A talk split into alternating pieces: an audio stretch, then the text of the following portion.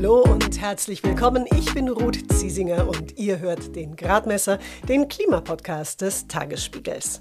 Das sind messbare Kaltluftströme, die eine wichtige Funktion haben für die Belüftung der Stadt, sowohl mit Frischluft als eben auch mit kühlerer Luft.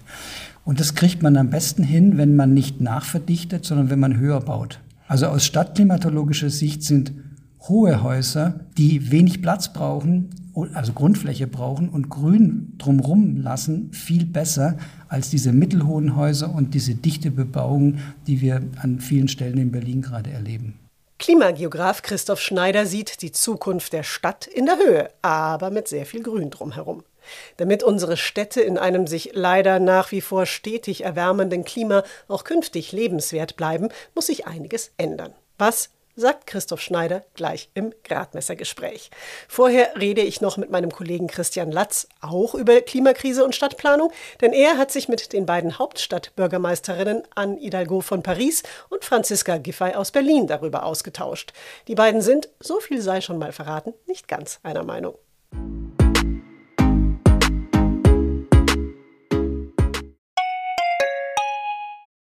Wie geht es weiter mit der Europäischen Union? Präsidentschaftswahlen in den USA, EU-Parlamentswahlen, geopolitische Krisen und wirtschaftliche Schwierigkeiten. Wir suchen Lösungen für diese Herausforderungen. Am 19. und 20. März auf der digitalen Europakonferenz von Handelsblatt, Die Zeit, Tagesspiegel und Wirtschaftswoche. Über die Zukunft Europas sprechen wir mit Bundeskanzler Olaf Scholz, Wirtschaftsminister Robert Habeck und vielen mehr. Kostenlose Anmeldung unter europe20xx.de. Gerade war in Berlin Anne Hidalgo zu Gast, die sozialistische Bürgermeisterin von Paris. Mein Kollege Christian Latz hat Hidalgo zusammen mit Berlins regierender Bürgermeisterin Franziska Giffey zum Doppelinterview getroffen. Giffey ist ihres Zeichens übrigens Sozialdemokratin. Hidalgo sieht als Pariser Stadtchefin in der Klimakrise das größte Problem unserer Zeit, aus dem sich alles andere ableitet. Franziska Giffey wertet das anders. Für sie ist die Klimakrise ein Problem neben vielen anderen. Von Christian Latz wollte ich wissen, wo das noch kompliziert werden könnte im Blick auf die weitere Stadtentwicklung. Ja, das zeigt sich in Berlin relativ deutlich. Also zum einen natürlich im Zusammenspiel innerhalb der Koalition, wo die Grünen das Klimathema deutlich stärker betonen, als es von SPD-Seite der Fall ist. Und dann im Konkreten wird es immer wieder deutlich, wenn es ums Thema Bauen geht. Man möchte gerade auch sozialen Wohnungsbau, möglichst günstigen Wohnungsbau schaffen, aufgrund der enorm gestiegenen Mietpreise. Gerade aus SPD-Sicht gibt es natürlich immer wieder dieses Schlagwort bauen, bauen, bauen. Und das ist aus so einer klassischen sozialdemokratischen Logik heraus so der normale Lösungsansatz, wie man mit einem solchen Problem umgegangen ist über Jahrzehnte. Was aber natürlich in einer Stadt, die natürlich, was die Fläche anbelangt, an Grenzen stößt, aber auch in einer Welt, die eben mit neuen äh, klimatischen Problemen zu kämpfen hat, komplizierter ist, umgesetzt zu werden. Und ähm, gerade in Berlin gibt es einerseits das Ziel, bis 2030, äh, was die Flächenversiegelung angeht, eine Netto Null zu erreichen. Also es dürfen nur noch so viele Flächen dann versiegelt werden, wie auch gleichzeitig entsiegelt werden. Und wenn man dann sieht, dass äh, eigentlich 20.000 Wohnungen pro Jahr angepeilt werden im Neubau, äh, stellt sich schon die Frage, wie das gelingen kann. Also es müssten halt an anderer Stelle enorme Flächen wieder entsiegelt werden und zu Grünflächen und Parks gemacht werden. Ja, man könnte ja, ich sage jetzt mal ganz platt, einfach alle Parkplätze entsiegeln und dann haben wir ganz viel Grünfläche. Kleiner Scherz. Aber äh, Parkplätze entsiegeln, es bringt mich zu einem anderen Thema, nämlich Thema Verkehrswende. Und Paris ist jetzt eine Stadt, die in den letzten Jahren immer als das großes Vorbild genannt wird, wenn es um die Verkehrswende geht. Was hat Anne Hidalgo da eigentlich gemacht?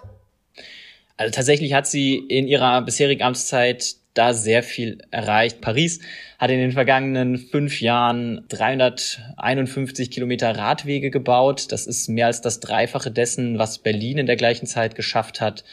Insbesondere seit Beginn der Corona-Pandemie hat Hidalgo nochmal ein deutlich mehr Tempo vorgelegt. Also die Pariser Stadtverwaltung hat viele Straßen, die stark befahren waren mit Autos, gesperrt für den Autoverkehr, sind jetzt heute reine Fahrradstraßen haben auch da mit, mit enormem Widerstand der Autofahrenden zu kämpfen gehabt, aber haben das dann auch durchgezogen. Prägnantes Beispiel ist auch das rechte Seine-Ufer, früher auch gerade im Berufsverkehr komplett dicht gewesen immer ist jetzt auch äh, komplett für den Autoverkehr gesperrt und ist eben äh, ja eine Flaniermeile, von der Berlin noch träumen kann. Vor Schulen. Da spricht Berlin auch seit Jahren von, dass man gerade bei Schulwegsicherheit vorankommen müsste. Hat Paris entschieden, vor sehr vielen Schulen die Straßen einfach zu sperren für den Autoverkehr. Über dem Ganzen steht dann auch das Ziel einer 15 Minuten Stadt, dass man eben selbst in einer Metropole alles, was man braucht zum alltäglichen Leben, innerhalb von 15 Minuten zu Fuß erreichen kann. Also das ist so ein sehr, sehr entscheidendes Schlagwort, mit, unter dem äh, Hidalgo viel zusammenfasst, dass eben diese ganze Stadt viel mehr in kleinen Räumen gedacht wird und eben auch in kurzen Distanzen alles zu erledigen ist, ohne eben das Auto. Und im Zweifel, wenn man doch mal weiter muss, äh, dann gibt es eben das Fahrrad oder eben die öffentlichen Verkehrsmittel. Davon ausgehend werden dann auch ganz zentrale Orte in den kommenden Jahren umgestaltet, wie die Champs-Élysées, ist natürlich so die Pariser Straße schlechthin, heute auch eine reine Asphaltwüste. Dort werden in den kommenden Jahren auch deutlich mehr Flächen für Fußgänger und Radfahrer entstehen. Es wird entsiegelt, es werden neue Bäume gepflanzt, Grünstreifen auf der Straße, noch ein Tram soll durchgelegt werden. Und von, von diesen zig Spuren, die dort heute für den Autoverkehr sind, bleiben dann äh, am Ende nur noch zwei. Ja, im Moment hat man dafür in Berlin dagegen eher das Gefühl, dass da viel stagniert, also dass da viel angekündigt wird, zum Beispiel auch was den weiteren Ausbau der Radwege betrifft, aber dass dann in der Praxis doch irgendwie wenig umgesetzt wird. Dafür könnte jetzt aber, und das ist dann so das ganz große Zerrbild, wenn es um die Verkehrswende geht, dafür könnte jetzt sogar mitten in der Stadt dann die A100 weiter ausgebaut werden. Würdest du sagen, dieser Pessimismus ist leider gerechtfertigt oder siehst du durchaus an der einen oder anderen Stelle auch positive Entwicklungen? Also es ist im Pariser Vergleich, muss man schon sagen, dass Paris da aktuell ambitionierter und schneller vorangeht, als das Berlin tut. Wobei man auch zugutehalten muss, dass Hidalgo und ihre Verwaltung da von den unterschiedlichen Verwaltungsstrukturen zwischen den beiden Metropolen stark profitiert. Sie kann viel stärker durchregieren, als das hier möglich ist. Berlin leidet ja in allen Bereichen, was die Verwaltung betrifft, an dieser doppelten Struktur zwischen Senat und Bezirken die sich ständig verhaken und äh, der eine äh, spielt wieder den Ball zum anderen und am Ende kommt eben nichts bei rum. Das ist in Paris deutlich deutlich simpler, deutlich zentralistischer, wie es in Frankreich eben häufig der Fall ist, was aber natürlich dazu führt, dass man auch viel schneller Entscheidungen treffen kann. Daneben spielt auch eine Rolle für das, ja, für den unterschiedlichen Ehrgeiz, wenn man jetzt auf die gesamte Koalition in Berlin blickt, dass Berlin einfach viel, viel größer ist flächenmäßig und auch ganz, ganz unterschiedliche Lebensentwürfe in der Bewohnerschaft vereint. Also Paris Zentrum ist eben das, wofür Hidalgo Bürgermeisterin ist. Das heißt, auch ihre potenziellen Wähler leben nur in diesem sehr, sehr starken Innenstadt, äh, verdichteten Innenstadtbereich. Dort lässt sich natürlich sehr vieles ohne Auto erledigen, wenn man möchte. Und umgekehrt leidet diese Stadt natürlich massiv darunter, dass es kaum Grünflächen gibt. Äh, und äh, in Berlin haben wir da aktuell andere Verhältnisse. Wir haben insgesamt deutlich mehr Platz. Wir haben schon heute deutlich mehr Grünflächen. Das heißt nicht, dass das alles gut ist oder dass wir da an einem Ziel wären, aber wir kommen von einem anderen Punkt und wir haben eben auch eine Bevölkerungsstruktur, zu der eben auch äh, zu zwei Dritteln die Außenbezirke zählen.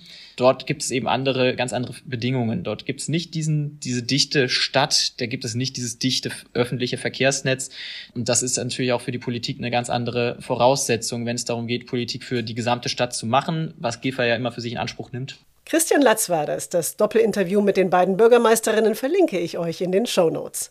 Wie notwendig Anpassung ist, zeigen übrigens aktuelle Zahlen des Statistikamtes Eurostat. In der EU sind nämlich in diesem vergangenen, sehr heißen Juli fast 16 Prozent mehr Menschen gestorben als im Vergleich zu den drei Juli-Monaten vor der Corona-Pandemie. Warum Hitze gerade in der Stadt so gefährlich ist, sagt Christoph Schneider gleich auch.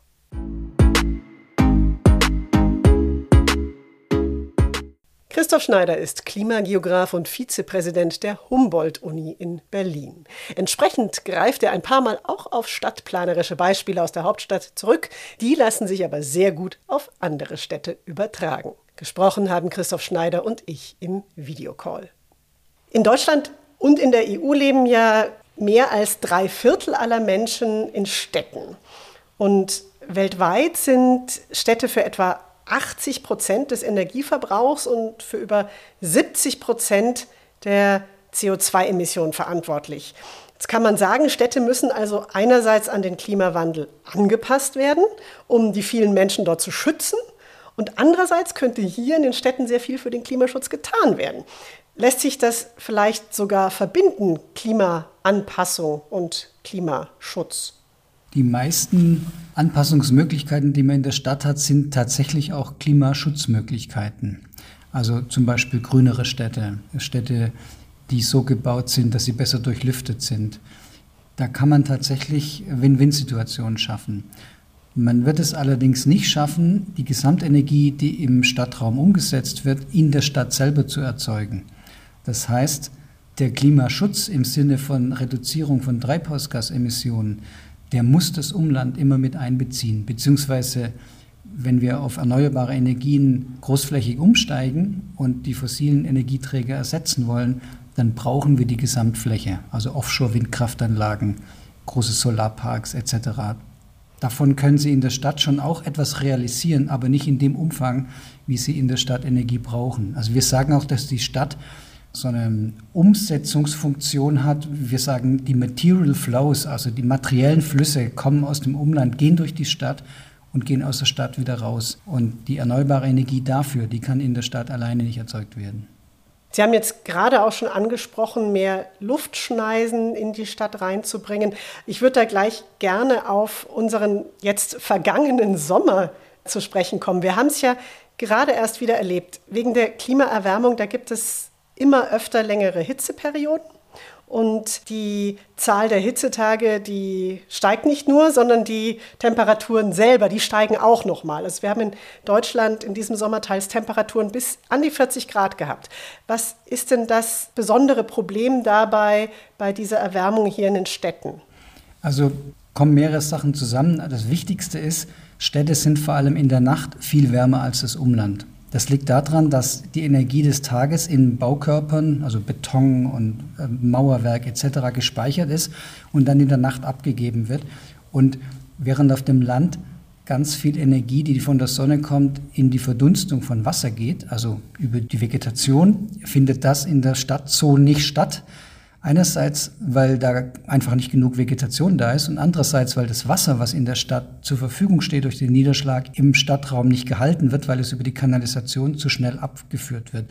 Also steht es in den während der Hitzeperioden auch gar nicht zur Verdunstung zur Verfügung. Und das ist ein ganz wichtiges Anliegen der Stadtklimatologie, dass wir in der Stadt Strukturen schaffen, die ähm, möglichst grün sind, also darauf abzielen, möglichst viel Vegetationsoberflächen zu haben, die verdunsten können und das Wasser, was in der Stadt anfällt per Niederschlag, möglichst stark in der Stadt gehalten wird, damit es zur Verfügung steht in den Parks, bei den Baumscheiben, auf den Dächern für die Verdunstung der Pflanzen.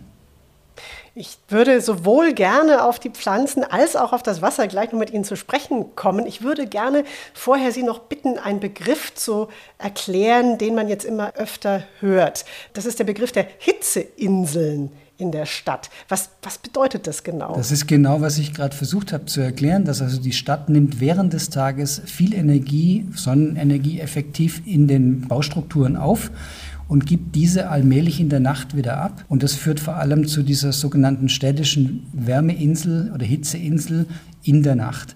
Und das Gefährliche daran ist eigentlich, dass während sommerlicher Hitzeperioden diese mangelnde Abkühlung in der Nacht dafür sorgt, dass nicht klimatisierte Wohnungen sich stark überhitzen. Das heißt, wenn Sie in der Nacht die Wohnung nicht kühl kriegen, dann wird mit dem nächsten Hitzetag eben die Belastung noch größer. Und die sogenannten verwundbaren Gruppen, die sind besonders gegenüber der Hitze in der Nacht verwundbar. Man glaubt es eigentlich nicht, weil es in der Nacht ja schon ein bisschen kühler ist als tagsüber. Aber wenn es draußen nicht unter 20 Grad wird, dann wird es in den Wohnungen meistens nicht unter 25 Grad. Und wenn Sie in der Wohnung 25 Grad haben, dann muss der Körper Energie aufwenden, um die Abwärme, die durch den Stoffwechsel im Körper entsteht, nach außen abzugeben. Und das ist für Menschen mit Vorerkrankungen eine zusätzliche Belastung des Herz-Kreislauf-Systems und das ist das, was gefährlich ist. Ah ja. Sie haben vorhin schon ein bisschen erklärt, warum es wichtig ist, mehr Grün in die Stadt zu bekommen, damit eben über die Verdunstung dann auch Kühle entsteht. Und ich glaube, das hat auch schon jeder selber erlebt, der einmal eben eine durchasphaltierte Straße ohne Bäume entlang gegangen ist, am besten noch an verspiegelten Fassaden vorbei und dann um die Ecke gebogen ist in eine Allee. Der Temperaturunterschied der ist einfach immens. Können Sie vielleicht noch etwas mehr dazu sagen, wo wir zusätzlich zu Alleebäumen, sage ich jetzt mal, noch kreativer werden sollten und eben Stadtgrün sprießen lassen könnten? Also wir müssten dafür sorgen, dass wir möglichst viele kleine Grünflächen in der Stadt haben. Also es gibt gute Gründe für große Parks, um das gleich klarzustellen. Ich bin auch ein Fan von großen Parks. Aber für das Stadtklima sind die vielen kleinen Parks entscheidend, weil diese vielen kleinen Parks Inseln der Abkühlung in der Nacht schaffen. Und diese Abkühlung von so einer Grünfläche, die reicht eben nicht kilometerweise, sondern die reicht einige Dutzend bis einige hundert Meter in die angrenzenden Stadtviertel hinein. Und viele kleine Parks gut verteilt in der Stadt sorgen deswegen für eine viel bessere Auskühlung. Es gibt jetzt viele Städte in Deutschland, die liegen im Mittelgebirge, die können die Hanglagen ausnutzen, weil die in der Nacht sich bildende bodennahe Kaltluft dann dem Gefälle folgt. Das ist in so einer flachen Stadt wie Berlin nur eingeschränkt möglich. Zum Teil gibt es das. Also Sie brauchen nur an einem schönen Sommerabend an der Hasenheide sich zum Beispiel aufhalten, dann kriegen sie mit, wie die kalte Luft vom Tempelhofer Feld über die Hasenheide Richtung Kreuzberg abfließt. Das sind messbare Kaltluftströme, die eine wichtige Funktion haben für die Belüftung der Stadt, sowohl mit Frischluft als eben auch mit kühlerer Luft. Solche Strukturen müssen, müssen in der Stadtplanung gut erhalten bleiben. Und das kriegt man am besten hin, wenn man nicht nachverdichtet, sondern wenn man höher baut. Also aus stadtklimatologischer Sicht sind hohe Häuser, die wenig Platz brauchen, also Grundfläche brauchen und Grün drumherum lassen, viel besser als diese mittelhohen Häuser und diese dichte Bebauung, die wir an vielen Stellen in Berlin gerade erleben. Was heißt denn hoch in dem Sinn? Also so in Stockwerken? 80 Stockwerke oder 12 oder? Also es kommt natürlich ein bisschen auf die, äh, auf die Struktur in der Stadt an. Ich würde jetzt für Berlin zum Beispiel schon denken, dass wir besser dran sind, 10 bis 20 Stockwerke hochzubauen, statt nur sechs Stockwerke hochzubauen. Dafür natürlich müssen wir dann aber auch mehr Freiflächen zwischen den Häusern lassen, sonst ist es nutzlos. Ja? Also mhm. nur hoch und dicht ist natürlich noch schlimmer als nur dicht. Und an dem Hochhaus versuche ich dann einen hängenden Garten anzubringen oder ist das eher Spielerei? Das bringt was, aber das bringt jetzt für den Menschen im Stadtraum vor allem was, wenn Sie es an den unteren zwei bis drei Stockwerken haben, die Fassadenbegrünung. Die, auch die Dachbegrünung, die bringt was bei kleineren, also niedrigeren Häusern. Dann sind sie noch nahe genug an dem Teil der städtischen Atmosphäre, wo wir Menschen uns auch bewegen. Ja, wir sind ja keine Katzen, normalerweise gehen wir nicht über die Dächer. Wichtig ist für uns, wie sieht es in der Straßenschlucht unten aus? Und dann ist eine Dachbegrünung in 50 Meter Höhe ist für das Stadtklima in der Straßenschlucht, zum Beispiel in der Kantstraße, natürlich unbedeutend. Die Fassadenbegrünung im unteren Bereich ist auf jeden Fall wichtig, genauso wie die Straßenbäume. Die Straßenbäume sind vor allem deswegen auch wichtig, weil sie eben auch Beschattung mit sich bringen. Das heißt, wenn Sie eine sonnenbeschienene Straße entlang gehen im Hochsommer, es ist völlig natürlich, dass Sie den Schatten suchen. Und wenn der sich ergibt einfach aus dem Spalier von Straßenbäumen, ist das natürlich ideal. Jetzt brauchen Bäume oder überhaupt Pflanzen aber auch Wasser. Und das haben wir in diesem Sommer ja auch wieder sehr deutlich gemerkt. Wir müssen auch in der Stadt eben künftig sehr viel bewusster mit dem Wasser umgehen. Weil es gibt eben nicht nur immer längere Hitzeperioden, es gibt zum Beispiel auf der anderen Seite auch sogenannte Starkregenereignisse, die mal häufiger werden. Und da platscht dann innerhalb von Stunden eine Wassermenge auf den jetzt wirklich ausgetrockneten Boden, die sonst innerhalb vielleicht von drei Monaten zusammenkommt. Warum ist das denn ein besonderes Problem für die Bäume, für andere Pflanzen in der Stadt? Also die Starkregenereignisse sind eigentlich vor allem ein Problem für die für die Feuerwehr, ne? beziehungsweise für die Tatsache dessen, dass es eben zu lokalen Überschwemmungen führt. Ein komplett ausgetrockneter Boden kann einen Starkregen ad hoc nicht aufnehmen. Durch die Oberflächenspannung läuft das Wasser einfach über den Boden weg und kommt gar nicht in den Tiefen an, wo es die Bäume es brauchen würden. Da muss, dafür muss es anhaltend regnen. Man kann dem entgegenwirken durch das Prinzip der Schwammstadt. Also man versucht, Strukturen zu schaffen, wo es so Versickerungsgräben neben den Straßen gibt, wo genügend Freiflächen sind, Kiesflächen, auf die das Wasser reinlaufen kann, sodass es allmählich versickern kann. Es bleibt natürlich so, dass unter Bedingungen des Klimawandels wir häufiger mit extremen Niederschlagsereignissen mit hoher Intensität rechnen müssen. Und dafür ist aber die Schwammstadt auch die bessere Variante als Wasser, was fast vollständig über die Kanalisation abgeführt wird, weil die Kanalisation solche Starkregenereignisse einfach nicht aufnehmen kann. Das führt dann zu der Vielzahl der Feuerwehreinsätze mit vollgelaufenen Kellern etc. Was die Bäume brauchen, ist natürlich genügend Wurzelraum. Und was ideal ist, ist, wenn das Regenwasser, was auf Dächern fällt oder was auf Innenhöfen fällt, über Strukturen in das Erdreich gelangt und nicht in die Kanalisation, sodass eben in den unteren Bodenschichten länger in den Sommer hinein die Feuchte erhalten bleibt. Sie haben jetzt das Stichwort Schwammstadt genannt. Das ist ja, glaube ich, ein Prinzip, was vor allem in China auch schon praktiziert wird. Und jetzt ist es, glaube ich, so, dass in der chinesischen Stadtplanung es etwas leichter ist, Entscheidungen, die auch möglicherweise etwas radikal sind, äh, zu treffen und dann auch durchzusetzen.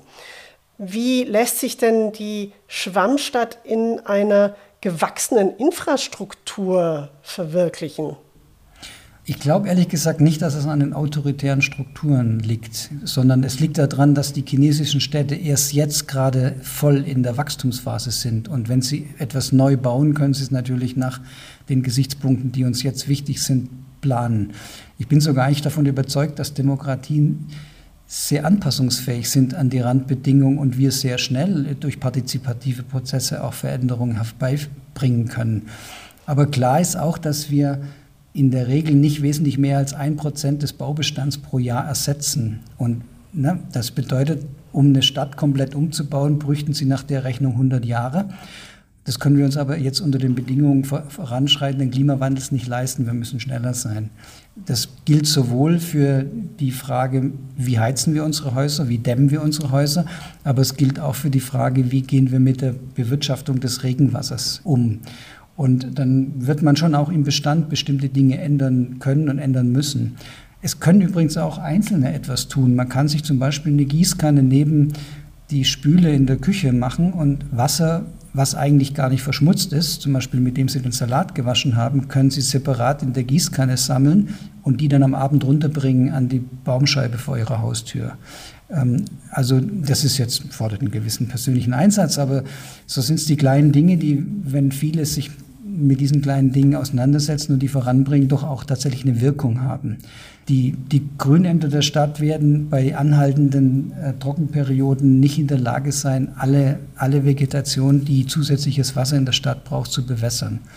Und das kann eigentlich nur gelingen, wenn die Bevölkerung diesen Extremsituationen auch mitzieht. Jetzt ist es ja so, dass viele Maßnahmen, die eben zur Anpassung an den Klimawandel und zum Schutz des Klimas notwendig sind, dass die durchaus bekannt sind. Und trotzdem passiert aber eben wenig. Also Entsiedlung zum Beispiel findet, klar, es ist schwierig, aber es findet trotzdem in deutschen Städten eigentlich bisher kaum statt. Und wenn neue Quartiere, auch neue Quartiere gebaut werden, dann wird auch immer mal wieder der Anschluss an den öffentlichen Nahverkehr vergessen und die Verkehrswende kommt auch nur sehr, sehr holprig voran. Nehmen denn unsere StadtplanerInnen das Thema nicht ernst genug? Glaube ich eigentlich nicht. Also ich denke, es ist schon so ein Zusammenspiel von ökonomischen Interessen. Viele der Maßnahmen kosten zusätzliche Ressourcen, also da muss Geld aufgebracht werden. Und die Frage ist, wer bringt diese Mittel jetzt auf? Warum sollte ein privater Investor die aufbringen, wenn er davon nichts hat? Also er hat schon was davon, äh, die Welt hat was davon, aber also die Frage ist, wie sind eigentlich die Anreize gesetzt? Ich bin auch gar nicht so pessimistisch. Also von, von der Erkenntnis, dass wir in den Städten das Wasser vor Ort besser zurückhalten müssen und die Kanalisation anpassen müssen, bis zu einem Rollout über die gesamte Stadt müssen viele Jahre vergehen. Also der größte Teil der Kanalisation in Berlin ist in den zentralen Bereichen der Stadt im 19. Jahrhundert gebaut worden. Das kann man nicht einfach mal innerhalb von zehn Jahren alles umbauen. Und auch die Verkehrswende Vielleicht ist auch mal der Blick dahin notwendig, wie viele mehr Radwege haben wir denn jetzt schon und wie schnell kriegen wir jetzt tatsächlich auch Busspuren ausgerollt. Ich, ich, bin gar nicht so pessimistisch, dass ich diese Ansicht teilen würde, dass das alles so langsam geht. Es geht nur deswegen gefühlt langsam, weil wir so spät damit angefangen haben. Die Nobelpreise für Klimaphysik sind ja 2021 für Arbeiten vergeben worden, die sind 1968 und in den 90er, 80er, 90er Jahren des letzten Jahrhunderts gemacht worden. Als ich studiert habe in den 80er Jahren an der Universität Freiburg, da war das Thema Klimawandel für uns als Geografiestudierende eigentlich schon klar.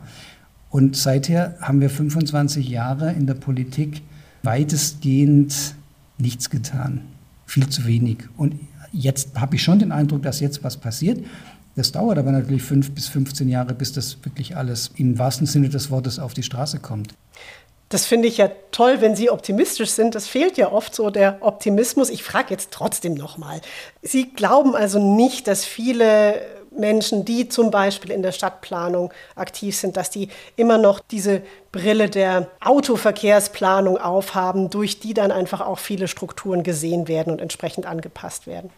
Na, da wird es bestimmt Planer geben, die noch aus dieser Zeit kommen und die vielleicht eine gewisse Mühe haben, sich an eine andere ein anderes Paradigma in der Stadtplanung äh, anzupassen. Aber es gibt bestimmt auch ganz, ganz andere neue Zugänge. Ich würde auch denken, dass ein evolutionärer Prozess gut ist und man schon die Belange und Notwendigkeiten aller Verkehrsteilnehmenden irgendwie im Blick behalten muss. Deswegen, ich bin jetzt nicht jemand, der auf die Idee kommen würde, den individuellen Kraftfahrzeugverkehr komplett aus der Stadt draußen haben zu wollen. Ich habe nicht den Eindruck, dass das das Rätsels Lösung hier ist. Dass dieser Individualverkehr im Laufe der Zeit frei werden muss von der Verbrennung fossiler Brennstoffe. Das ist klar. Also die Fahrzeuge müssen halt nach und nach entweder mit Kraftstoffen aus erneuerbaren Energien betankt sein oder eben Elektromobile sein. Gut, aber wir brauchen natürlich auch mehr Platz äh, für zum Beispiel Entsiegelung und Parks und ähnliches. Und da stehen im Moment halt sehr viele Autos. Also, und wenn da Elektroautos dann stehen, dann ist der Platz immer noch nicht. Das ist völlig richtig. Also, ich würde auch denken, dass wir noch ein großes Potenzial haben durch Shared Economy, wie das so schön heißt, also gemeinschaftlich genutzte Fahrzeuge, den Parkraum erheblich zu verringern. Und wenn man zum Beispiel Parkgebühren auch für Anwohnende auf ein Niveau bringt, was ökonomisch halbwegs sinnvoll wäre. Vergleich Stockholm, wo das mehrere hundert Euro im Jahr sind. Berlin ist äh, 20,80 Euro für zwei Jahre. das ist natürlich völlig klar, dass wir mit dem wertvollen Raum in der Stadt an der Stelle überhaupt nicht ökonomisch sinnvoll umgehen. Das muss viel teurer sein, auch für Anwohnende, das eigene Fahrzeug im öffentlichen Raum abstellen zu dürfen. Und dann werden wir viele Flächen gewinnen, die wir entsiegeln können. Es ist ja in vielen Städten auch einfach die Wohnungsnot sehr groß. Und wie lässt sich denn da in dem Kontext dann verhindern, dass es eben zu solchen Konfliktsituationen kommt, wo man sagt, im Sinne von entweder wir entsiegeln jetzt Flächen für die Klimaanpassung oder wir bauen neue Wohnungen? Also ich, wir kommen fast zum Anfang vom Gespräch nochmal zurück, höher bauen nicht sechs Stockwerke, sondern 15 Stockwerke bauen. Natürlich auch dann darauf achten, wie kriege ich denn so ein Hochhaus vom Sozialgefüge her so hin, dass das nachher wieder klappt. Was wichtig ist, ist, dass man stadtklimatologische Fragen und Fragen des Klimaschutzes immer auch in Austausch und in Abstimmung bringt mit den ganzen anderen Zielen, die in, bei der Stadtplanung auch zu berücksichtigen sind. Eben also soziale Durchmischung, Zugänglichkeit, Sicherheit, Attraktivität. Diese Dinge müssen alle irgendwie in, in ein Gleichgewicht kommen. Und jetzt der Klimawandel erfordert schon, dass wir die, die klimatische Anpassung der Städte ernst nehmen und deutlich stärker gewichten, als wir das die letzten 30 Jahre gemacht haben. Aber wir dürfen natürlich die anderen Ziele der Stadtplanung dabei nicht aus dem Blick verlieren. Wie wichtig ist denn vielleicht zum Schluss in dem Zusammenhang beim Stadtumbau auch Kommunikation? Also fällt Ihnen da vielleicht ein Beispiel ein, wie Umbau von Stadtinfrastruktur gut mit den Menschen auch vor Ort besprochen worden ist und wo die Umsetzung dann auch gut funktioniert hat. Mhm. Also ich wohne im Schöneberger Norden, nicht weit vom Gleisdreieck und vom, vom Tiergarten. Und da, wurde, da werden zurzeit einige Straßen einfach mal umgebaut. Also sprich die Radwege verbreitert, der Parkstreifen in die Mitte gelegt zwischen der Fahrspur und dem Radstreifen, die Busspur anders gelegt. Das können Sie in der Bülowstraße sehen, zum Teil in der Potsdamer Straße, in der Kantstraße habe ich es jetzt gesehen und so weiter. Und das finden Sie in anderen Teilen Berlins genauso. Und das sind jetzt Maßnahmen, die sind, glaube ich, nicht partizipativ so abgestimmt in Bürgerinnenversammlungen.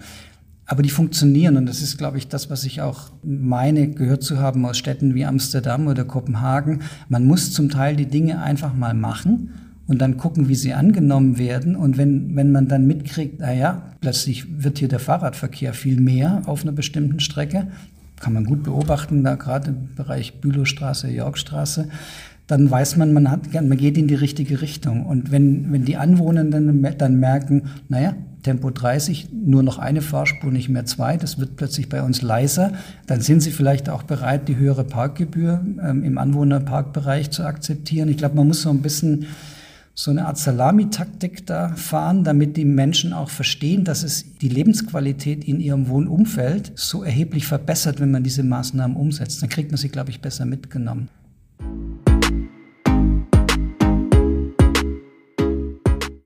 Klimageograf Christoph Schneider war das. In dieser Woche haben Greenpeace, World Wildlife Fund und der Bund für Umwelt und Naturschutz der EU-Kommission eine Klage angedroht. Die EU hat ja in der sogenannten Taxonomie entschieden, ihr erinnert euch, dass Investitionen in Kernkraft und fossiles Erdgas künftig als nachhaltig gelten können. Also als gut fürs Klima. Blödsinn, sagt dazu nicht nur Greenpeace. Und wenn die EU-Kommission diese Einstufung nicht bis Februar überdenkt, dann wird vor den Europäischen Gerichtshof gezogen. Nächste Woche spreche ich im Gradmesser deshalb mit Christian Klein, Professor für nachhaltige Finanzen, über wirklich nachhaltiges Investieren, die Rolle der Finanzmärkte und Banken beim Klimawandel und darüber, was unsere kleinen Konsumentscheidungen im Großen bewirken können. Ich würde mich freuen, wenn ihr wieder mit dabei seid. Ihr findet den Gradmesser auf allen bekannten Podcast-Plattformen. Wenn ihr ihn abonniert, verpasst ihr die Folge nicht. Und wenn ihr einen Wunsch oder eine Anregung habt, dann schreibt uns gerne an gradmesser.tagesspiegel.de. In diesem Sinne, mein Name ist Ruth Ziesinger. Alles Gute und bis zum nächsten Mal.